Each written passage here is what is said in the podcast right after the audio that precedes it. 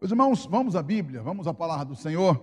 Você veio aqui e também você está aí na nossa live para podermos juntos ouvir o que Deus tem para a minha vida e para a tua vida nesses dias. O texto se encontra em Gênesis capítulo 4, verso 4. É a linda história e também dramática história de Abel. Eu só quero ler o verso 4 de Gênesis, também, capítulo 4, que fala assim o texto: Abel, por sua vez, pegou o primeiro carneirinho nascido no seu rebanho, matou-o e ofereceu as melhores partes ao Senhor. O Senhor ficou contente com Abel e com a sua oferta. Amém? E glória a Deus por isso.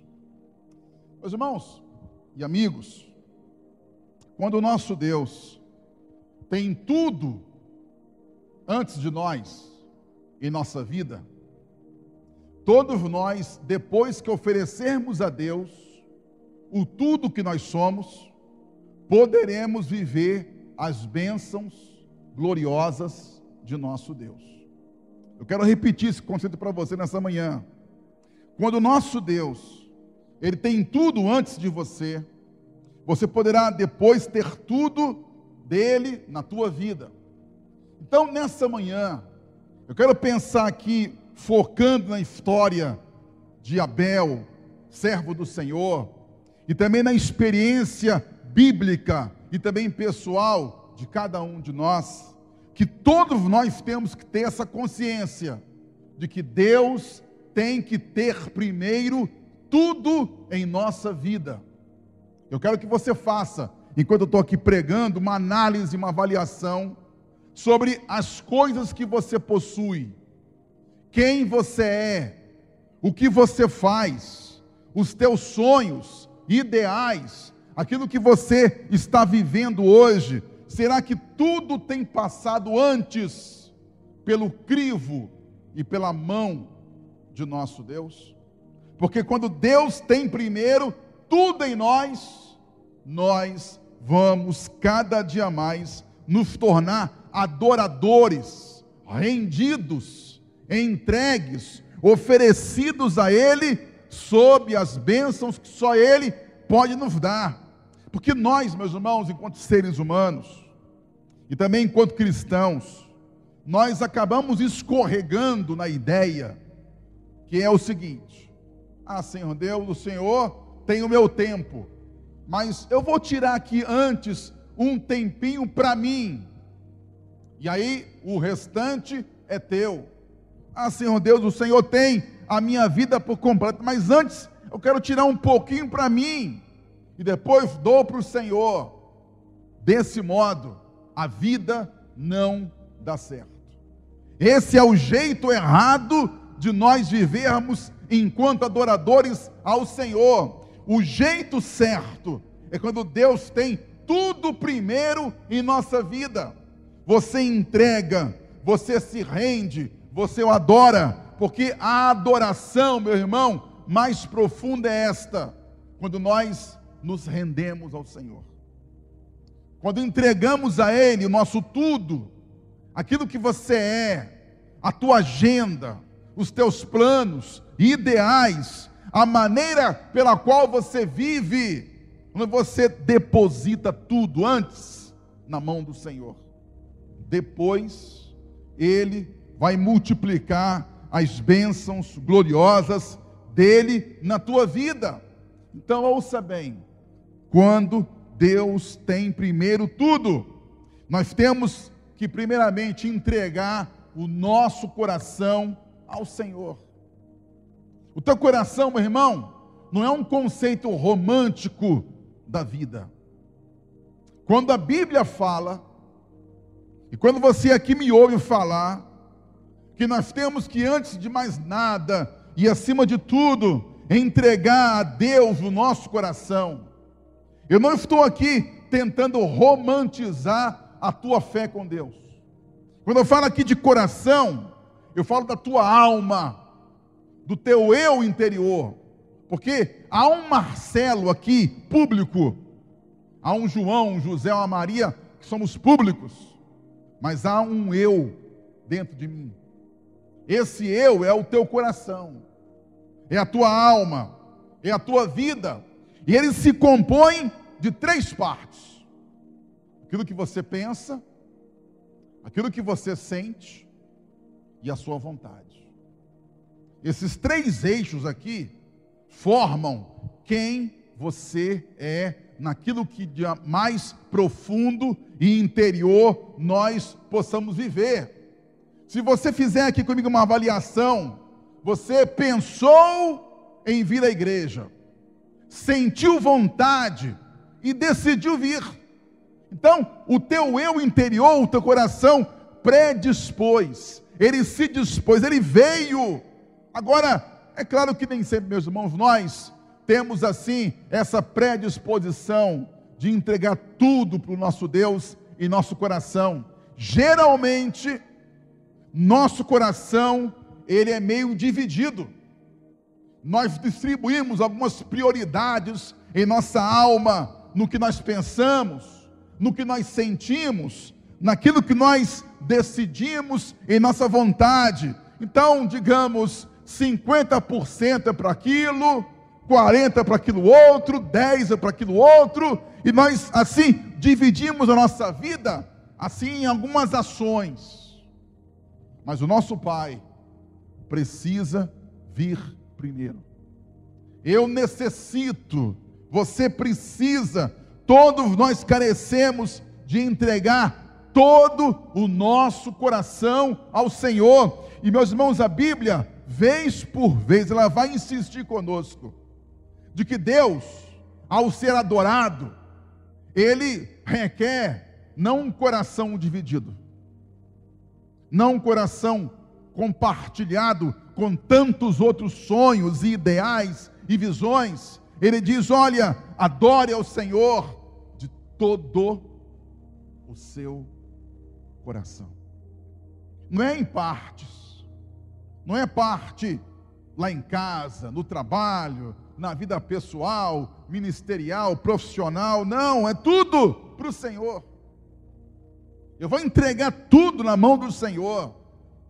Quando você dá tudo para Deus primeiro, depois Ele dá a você de volta as bênçãos multiplicadas. Mas se eu não dou tudo, eu não recebo nada do Senhor. Eu tenho que dar a Ele tudo, para então alcançar essa graça dos céus, e Ele vai então me oferecer de volta tantas, tantas e tantas bênçãos. Você lê a Bíblia, Provérbios 23, 26, fala assim: a Bíblia é um apelo de Deus. Ele fala: Dá-me, filho meu, o teu coração, e os teus olhos se agradem dos meus caminhos. Então, o apelo aqui do Senhor é este: Filhos, Filhas, me deem o seu coração. Quando você quer e se dispõe a me adorar, o Senhor diz: me dê primeiro o teu coração, a tua vida, os teus pensamentos, os teus sentimentos, a tua vontade. Ele fala: me dê tudo primeiro, para que eu possa então devolver a você refinado, transformado, abençoado, multiplicado em grandes e grandes bênçãos. Você lê a Bíblia aqui no texto que eu li para você, em Gênesis 4, 4, e fala que Abel, na parte inicial do texto, Abel, ele se dispôs a entregar sua vida para o nosso Deus. Interessante que a palavra Abel, lá no hebraico, é a palavra Rabel, que significa sopro em hebraico. Então, Abel era um sopro para Deus. Era uma brisa que fluía dele mesmo para o nosso Deus. E o coração desse homem era inclinado a servir ao Senhor, a viver nessa busca constante de entrega, de rendição, de oferecimento de sua vida para o nosso Senhor. Meu irmão, nós, se queremos também adorar a Deus, não de performance, se queremos de fato adorar a Deus, não somente publicamente, com o nosso dom ou ministério, com a vida em termos pública, mas se queremos adorar o nosso Deus aqui dentro de nossa alma, naquilo que vale mesmo, porque o que vale mesmo na adoração para o Senhor é quando nós dedicamos a Ele o coração, que os teus pensamentos, que os nossos sentimentos, que a nossa vontade se inclinem para o Senhor e depositem no seu altar tudo quem nós somos, tudo que eu e você somos enquanto seres humanos e também enquanto cristãos, como servos de nosso Deus. Meus irmãos, diz a Bíblia, Atos capítulo 5, do drama de um casal. O nome deles, Ananias e Safira. Esse casal, Ananias e Safira, eram pessoas que serviam ao nosso Deus, eram cristãos, estavam na igreja, eram pessoas ligadas à igreja, mas o coração deles era um coração dividido. Eles não deram para o Senhor o seu pleno a sua plenitude, o seu coração entregue ao Senhor. E isso ficou claro quando eles ofertaram ao Senhor, mas muito mais do que dar uma oferta em termos materiais, o que ficou implícito na história de Ananias e Safira, você conhece a história? Eles deram um dinheiro para o Senhor dividido. Eles viram Barnabé dando uma oferta para o Senhor. Aquilo mexeu com o coração deles. Eles pensaram: puxa vida, Barnabé é um homem de Deus, um generoso, um homem altruísta. Eu quero também ser assim. E aí venderam um terreno e dividiram parte do que ganharam com aquele lucro e ofereceram para o Senhor. Mas a visão era entregar tudo para o nosso Deus.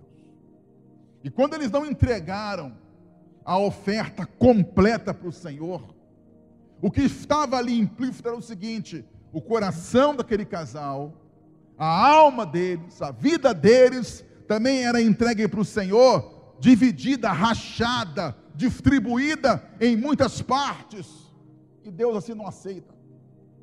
E quando você olha para si mesmo, quando eu olho para mim mesmo, nós às vezes, meus irmãos, somos meio que Ananias e Safira, porque compartilhamos a vida cristã em departamentos, em situações, e falamos: não, de segunda a sábado é meu, domingo é do Senhor, e aí deixa as coisas assim acontecerem, mas diz a Bíblia, que um coração adorador, rendido, ele é full time, todo o tempo, de segunda a segunda.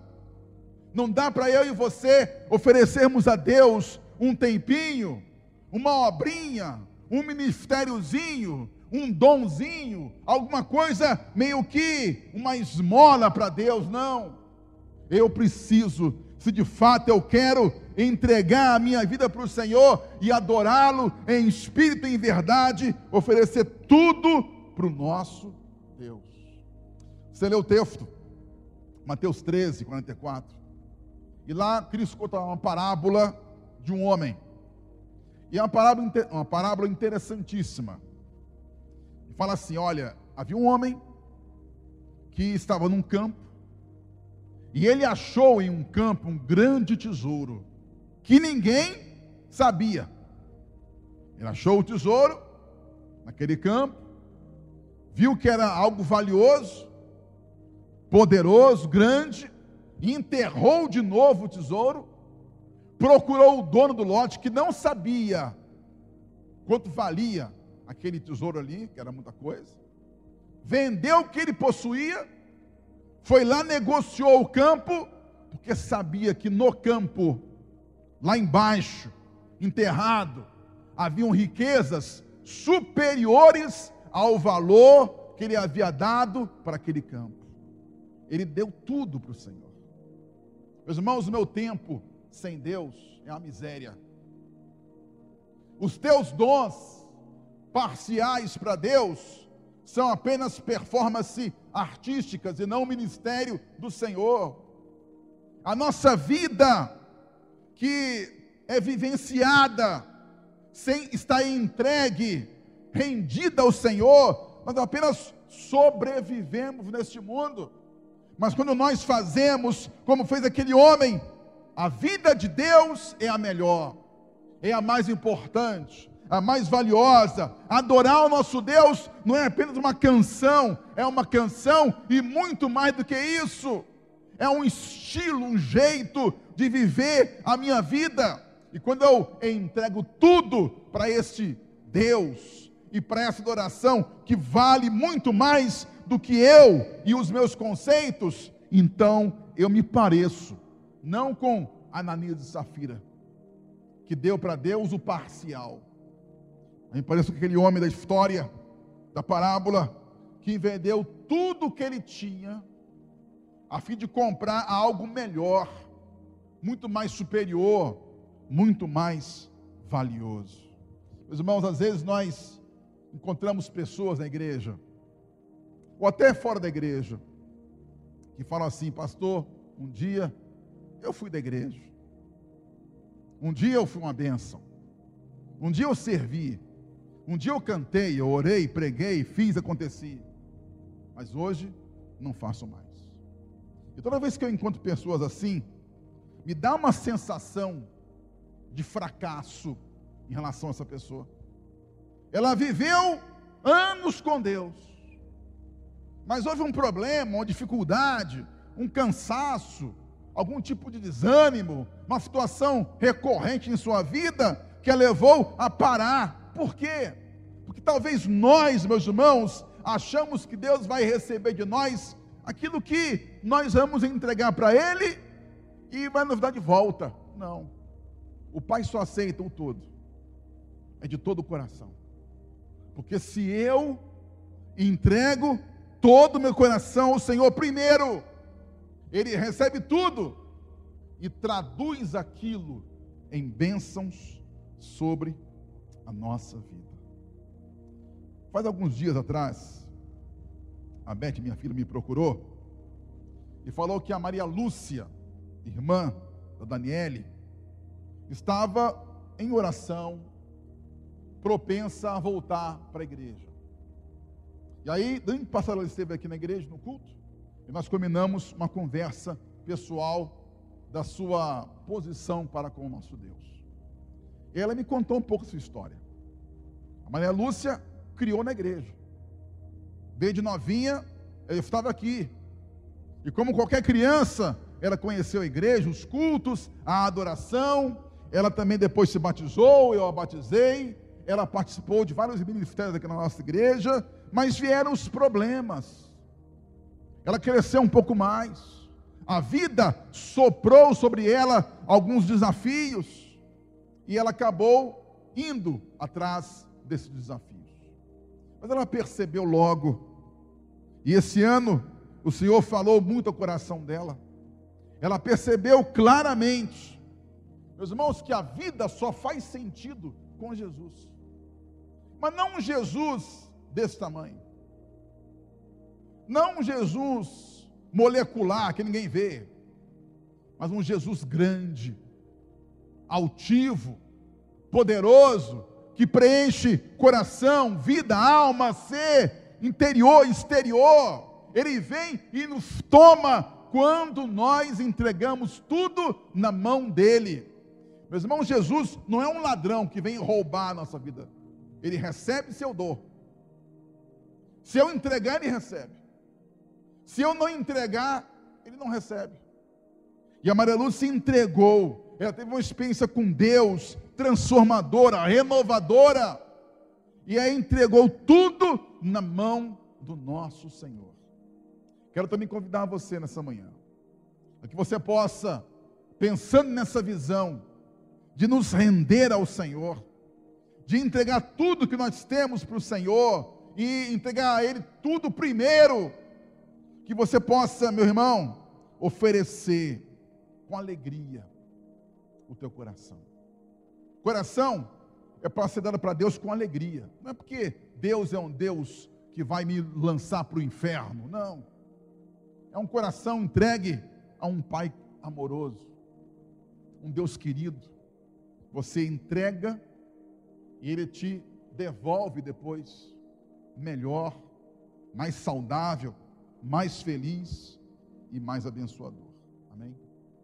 Você crê nisso?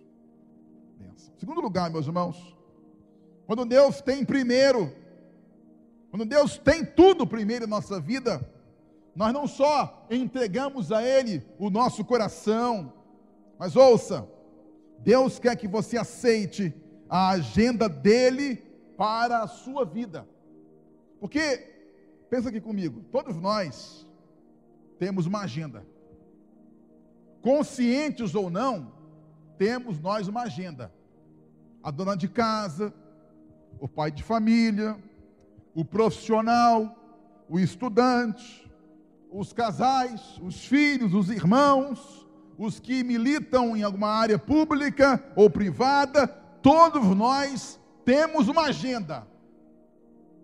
Agora, você já se perguntou se a sua agenda diária, semanal, mensal, anual, já foi entregue para Deus? Ou você ali está lá as tuas prioridades, à medida que vem uma necessidade sua, tem que fazer isso, tem que fazer aquilo, tem que cumprir tal compromisso, tem que pagar tal conta, e você vai alistando lá na tua agenda aquilo que para você é importante. Isso é ótimo. Nisso não há nenhum problema. Nosso maior problema é quando nós é, alienamos Deus de nossa agenda. Quando você escanteia Deus da tua agenda, e aí vem os problemas, você fala assim: Senhor Deus, agora me ajuda. Mas você colocou antes Deus na tua agenda. Ele estava lá na tua prioridade. Ele foi lá o teu pole position, número um. Ou você apenas recorre a Deus quando a coisa fica feia, difícil, na pandemia. A nossa palavra aqui, meu irmão, é que enquanto nós nos tornamos adoradores do Senhor para valer e entregamos o coração, aqui dentro de nós, também temos que entregar situações fora de nós. A agenda, o que vamos fazer, tudo quanto precisamos fazer em nossa vida. Fala assim a Bíblia, meus irmãos, em Mateus 6, 33. É o texto que você conhece bastante. Fala assim um texto: olha, mas buscai primeiro o reino de Deus e a sua justiça, e todas essas coisas vos serão acrescentadas.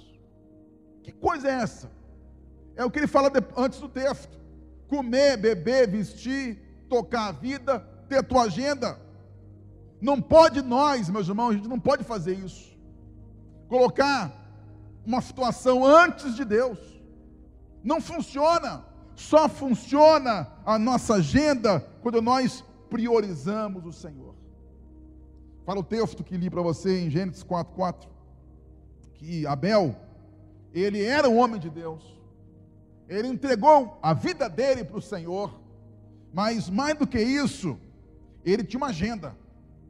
Abel esperou nascer o seu primeiro cordeirinho do seu rebanho, e na agenda dele, ele esperou acontecer aquilo, e entregou aquilo, o animal, para o Senhor.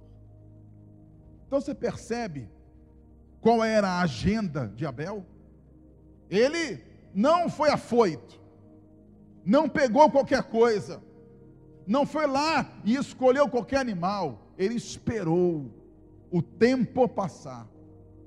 Ele veio, aguardou, chegou ali o carneirinho, o cordeiro, ele entregou o primeiro, o primogênito, para o Senhor, como expressão da adoração dele e como expressão de que ele priorizava a agenda de Deus na sua vida.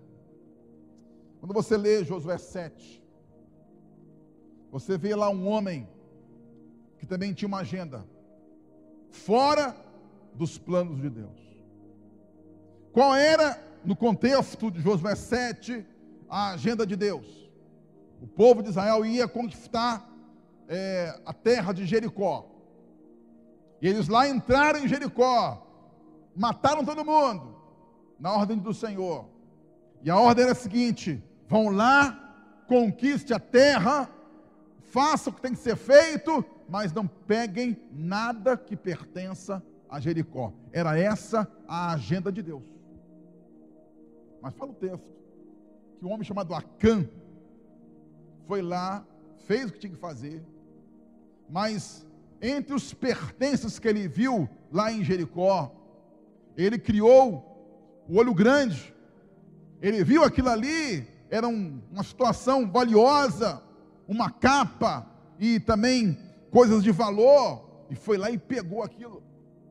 Quando ele faz isso, ele escreve na agenda de Deus uma outra coisa, que não estava escrito lá, olha, você vai lá e mate, faça, aconteça e pegue o que você quiser. Não fala, não fala o texto assim. Fala o contrário. Vá lá, faça o que ser feito e volte sem tocar em nada.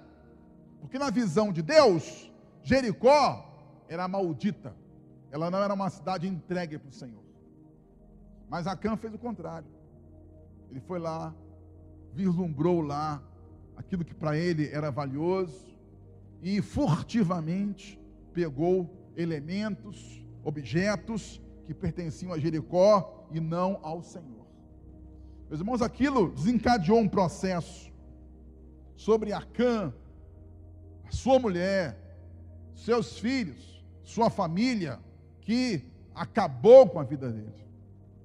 Porque ele não optou, ele não priorizou a agenda de Deus em sua vida. Às vezes nós Achamos que a vida é ruim para a gente. Que nós, por uma situação circunstancial, estamos onde estamos, porque não tivemos oportunidades, porque ninguém nos amou, ou porque nós ah, não tivemos uma abertura. Pode ser isso.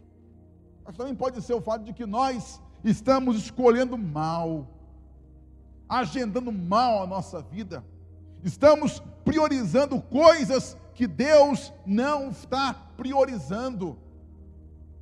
Às vezes nós, meus irmãos, nos agarramos a situações, investimentos, desafios e planos, agendas que não pertencem mais àquilo que Deus colocou para a gente.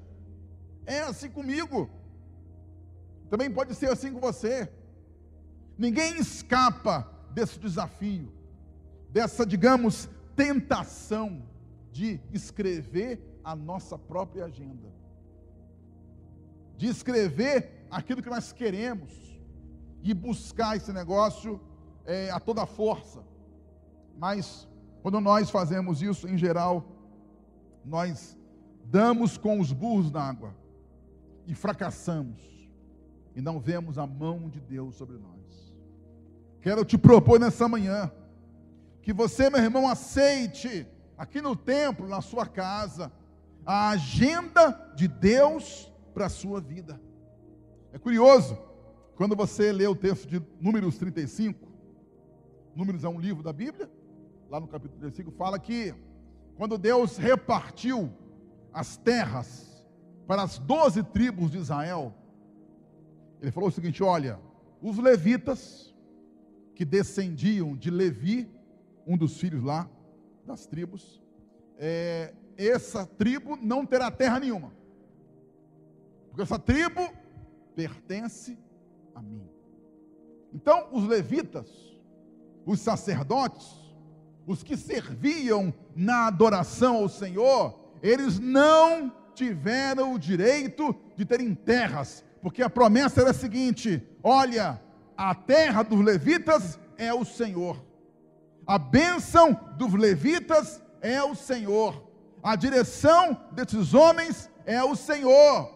Agora, meu irmão, eu te pergunto: quando você lê no Novo Testamento, você percebe claramente que Deus faz uma conexão entre os sacerdotes levitas e o povo dele. Ele fala assim: olha, nós agora somos um reino de sacerdotes. E como batistas que nós somos, nós cremos no sacerdócio de cada cristão. Então você hoje é um levita. Não porque você toca ou canta, nada disso. Porque você é uma pessoa que tem acesso pleno ao Senhor. E ainda que você tenha uma terrinha, um terreninho, um carrinho, uma esposa, filhos, alguma, algum bem valioso, meu irmão, a tua agenda de bens, tudo isso pertence ao Senhor. Nós não temos nada por aqui neste mundo. Estamos aqui de passagem. E cada dia que passa na pandemia de 2020, fica claro para nós que a vida é um sopro muito rápido. E se eu ficar pensando muito no que eu possuo, no que eu tenho, no que eu quero, no que eu vou conquistar, naquilo que eu vou adquirir, como coisas que nunca acabarão, você vai finalizar a tua vida, meu irmão, como alguém infeliz. Porque às vezes nós usamos as pessoas e amamos as coisas. Mas na agenda de Deus, nós temos que usar as coisas e amar as pessoas. Nós temos que entender que essa agenda, ela não tem muito essa visão de, ah, eu vou possuir. Você vai possuir o que Deus te der. Você vai trabalhar, investir, essa não é a questão. A questão aqui é que se você vai colocar tua agenda prioritária em questões que são passageiras e que não valem a vida como servos de nosso Deus. Quem conhece aqui a Joelza e o Maxwell Júnior? Quem conhece? É um casal abençoado. Cadê eles? Está ali Joelza? Cadê o Júnior? Está lá. Cada um numa área, né? Esse casal, o novo casal, é o famoso casal, o ratinho de igreja. Eles nasceram na igreja, cresceram na igreja, se conheceram na igreja. Foi na igreja que vocês se conheceram, né? Namoraram na igreja, porque Jeremias não deixava Joel namorar no portão, então tinha que namorar na igreja. Noivaram na igreja, casaram, não foi aqui na igreja, mas foi na, na obra do Senhor, mas foi na igreja também. Então, o Maxwell e a Joelza, eles são exemplos claros de gente, como a gente, pessoas normais, mas que estão priorizando a agenda de Deus na sua vida. Quando eles casaram, não passou, acho que uma semana, estava aqui no cu da igreja. Quando a Joelza ficou uma suspeita de Covid, veio ficar uns dias em casa. Eu vi o vídeo, eu vi o vídeo, Josa. Enquanto nós estávamos aqui no culto, eles estavam lá dançando, pulando, cantando ao Senhor. Então, esse casal tão novo, tão imperfeito como eu e você, normal, como qualquer um de nós, tipifica a visão nossa da gente agendar Deus em nossa vida a gente colocar Deus como ponto número um, e número um milhão em nossa vida.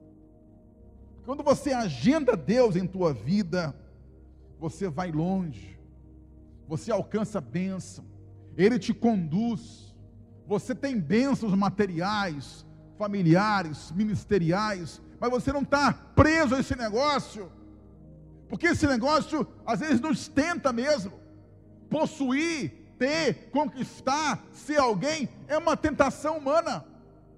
Às vezes nós achamos que quando nós nos abrigamos nesse negócio, nós seremos felizes. Não seremos. só o seremos quando agendarmos Deus em nossa vida. E aí Ele nos dá quando quer, como quer, na hora que quer. Se quiser dar, tá bom. Se também não der, tá maravilhoso. Deus é assim. E Ele é uma bênção nas nossas vidas. Agora, ouvi da Claudinha aqui Simões, que a nossa irmã Lúcia Leopoldino, não está muito bem de saúde, na sua saúde emocional, mas que ela fez questão de agendar para hoje, está aqui no culto conosco, ela está ali atrás. Ela não está ali porque a vida dela está maravilha, está uma bênção, tudo só bênção. Ela está aqui porque ela está agendando Deus na sua vida, amém? Você pode aplaudir nosso Pai por essa grande bênção? Quando você agenda Deus, você não serve o Senhor só no tempo bom. Quando a vida é uma brisa tranquila, um manancial, você serve o Senhor nos tempos ruins, rudes, maus, maléficos, terríveis, e você atravessa essa maré e o Pai te dá a bênção depois de encontrar a tua terra prometida.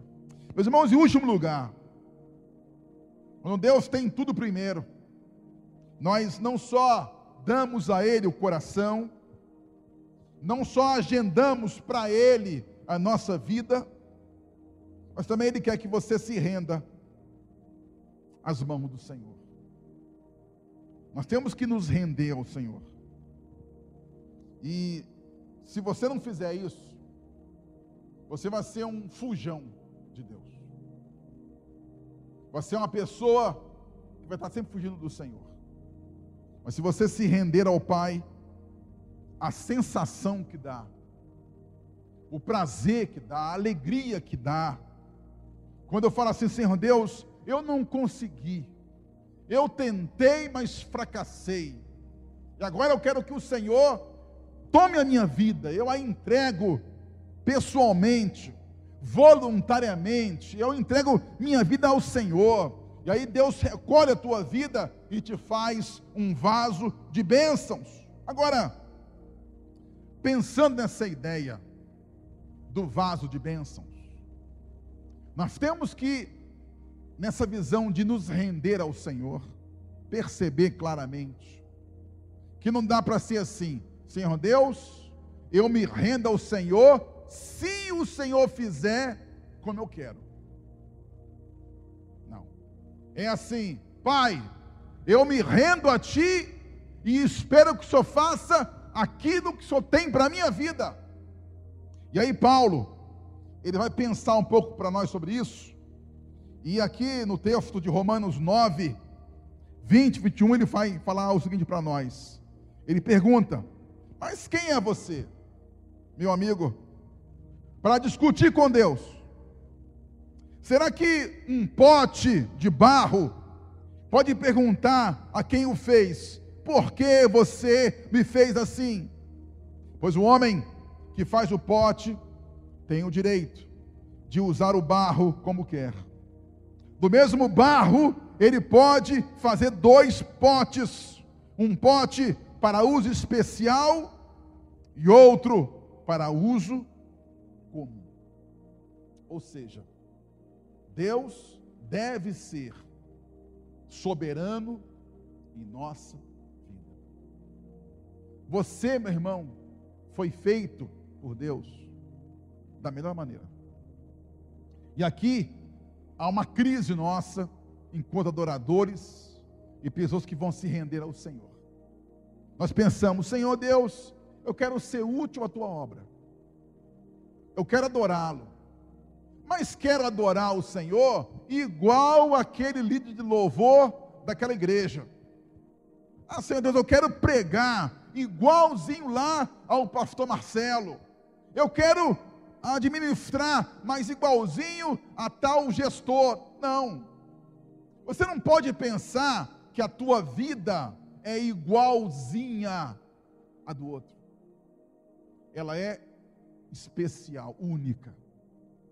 E se Deus vai te usar, e Deus vai te usar, se você entregar tudo a Ele, E se você se render a Ele, Ele vai te levar por caminhos que você não sabe. Não é a tua agenda, você já pensou nisso agora. É a agenda de Deus. E é a maneira, o como, a forma pela qual Deus vai usar você. Vamos relembrar Abel. Ele era um homem de Deus. Ele esperou a agenda do Senhor. Veio o cordeirinho, ele entregou para o Senhor, e fala o texto que Abel matou o cordeirinho, pegou as melhores partes e entregou para o Senhor. Era este o modo, a maneira que Deus havia ensinado para Abel. Então, o como aqui, a maneira dele entregar e se render, também era muito importante. Porque às vezes você quer se entregar para Deus, mas como você acha, da tua maneira, de acordo com o teu método de visão de vida. Mas e se Deus tem outra visão para você?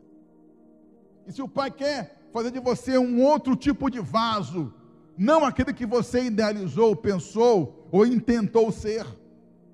Paulo fala aqui no texto, né? Que nós não somos ninguém para tentar reivindicar ou questionar o Senhor.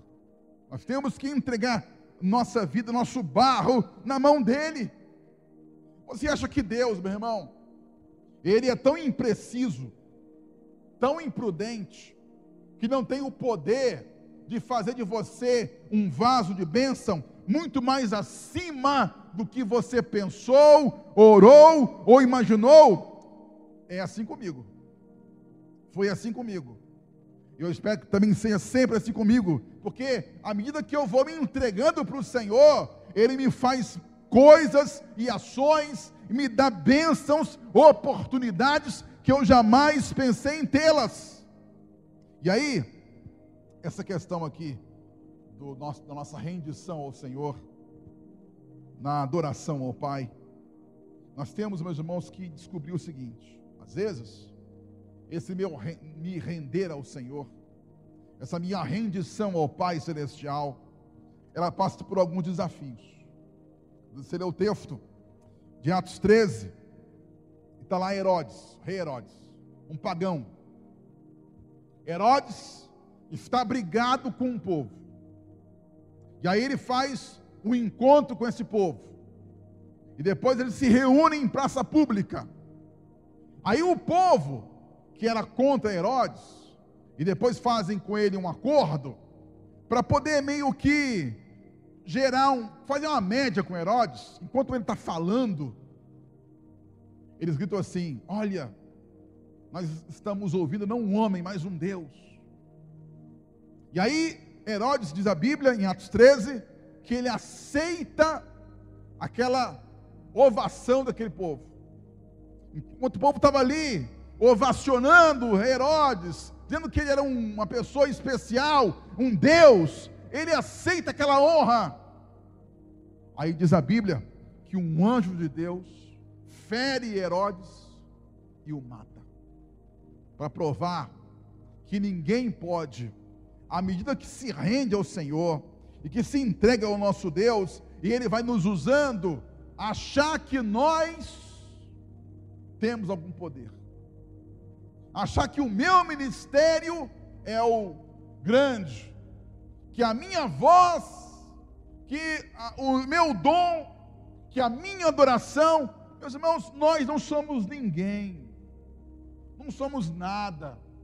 O que você tem e o que eu possuo, rendido ao Senhor, entregue nas suas mãos, jamais pode ser comparado aquilo que você pode possuir enquanto ser humano.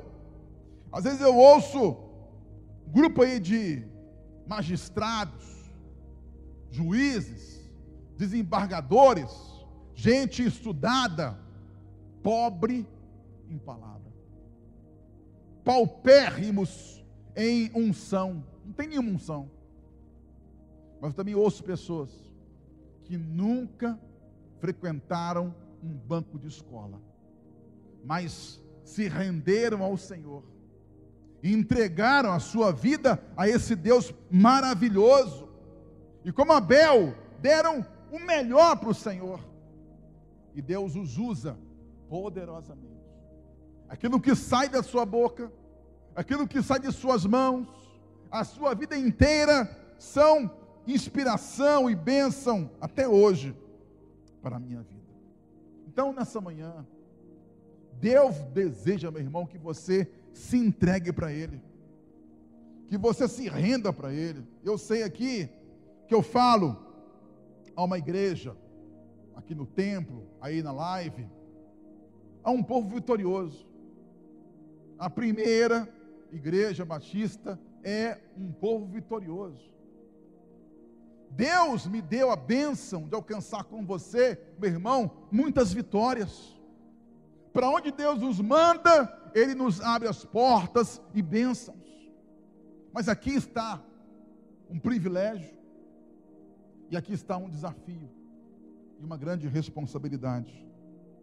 Nós não podemos jamais pensar que a equipe de louvor, que os instrumentistas, que o pastor da igreja, que o templo está ficando lindo, que teu ministério, que a minha vida, que aquilo que nós construímos com Deus, que esse negócio é algo nosso. Não, é de Deus. Você é do Senhor. Tua vida é de Deus. E nós temos que, todos os dias, constantemente, nos entregar ao Pai, porque o desafio, a tentação, a provação pela qual passamos é essa. Uma vez que você subiu no topo, continuar lá com o Senhor, quebrantado, humilde, coração inteiro, é muito difícil.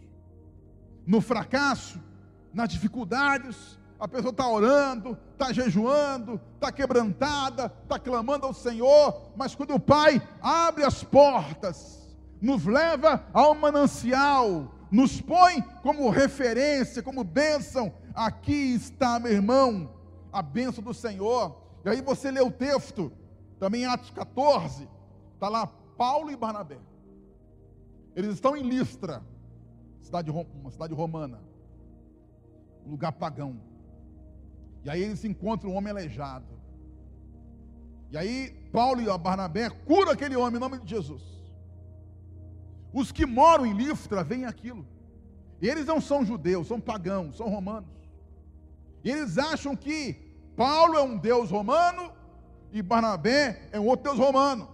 E aí eles pegam animais, rodeiam os dois e falam assim: os deuses do Olimpo mandaram vocês aqui na terra. E vão até tentar matar animais em sacrifício, em honra a Paulo e a Barnabé. Mas eles param e falam: não, não façam isso. Nós somos homens iguaizinhos a vocês. E meu irmão, aqui está o desafio meu, do ministro de música David, do professor Jeremias, da Raquel, Daniele, das equipes que atuam aqui na igreja na adoração ao Senhor. Porque nós recebemos de Deus muitas vitórias, sucesso.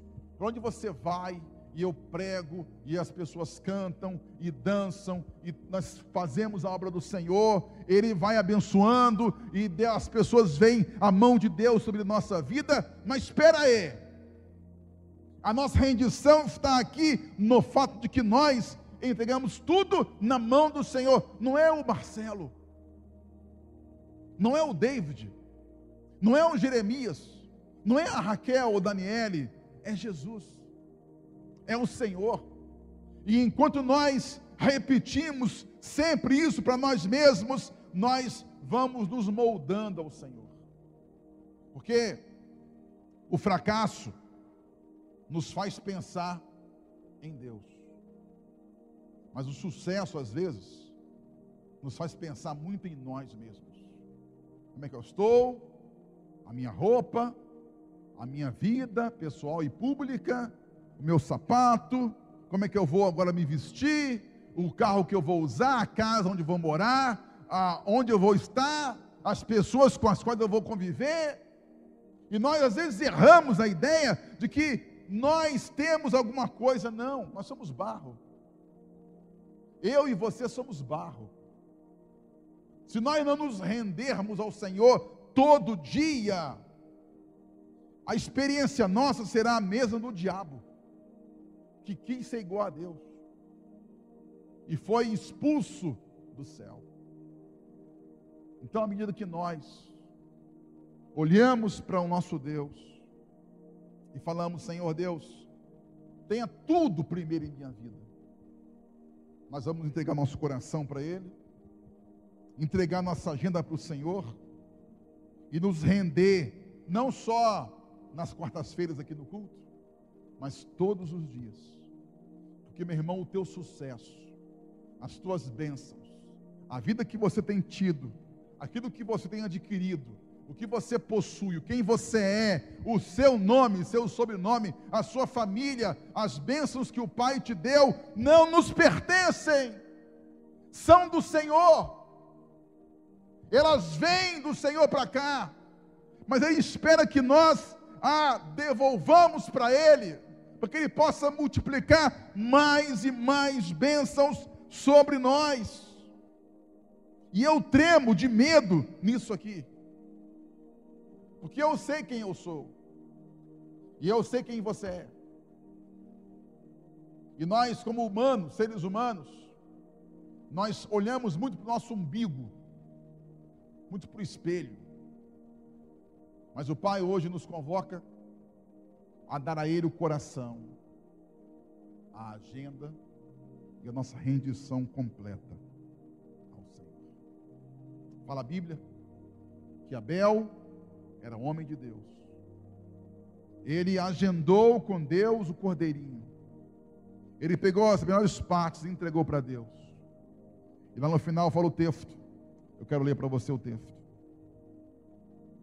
Quero repeti-lo para você. Fala assim no finalzinho: O Senhor ficou contente com Abel e com a sua oferta. Você pode pensar, mas essa história, pastor, tem um final infeliz. Você pode pensar, será que valeu a pena Abel? Ele fez tudo certinho. Coração, agenda, rendição, mas o que ele recebeu? Recebeu a morte. Se você olhar para a história de Abel assim cruamente, sem a visão de Deus, ele recebeu a morte, porque o irmão dele Caim matou. Mas quando você lê o texto de Hebreus 11, você vê uma outra percepção da história de Abel.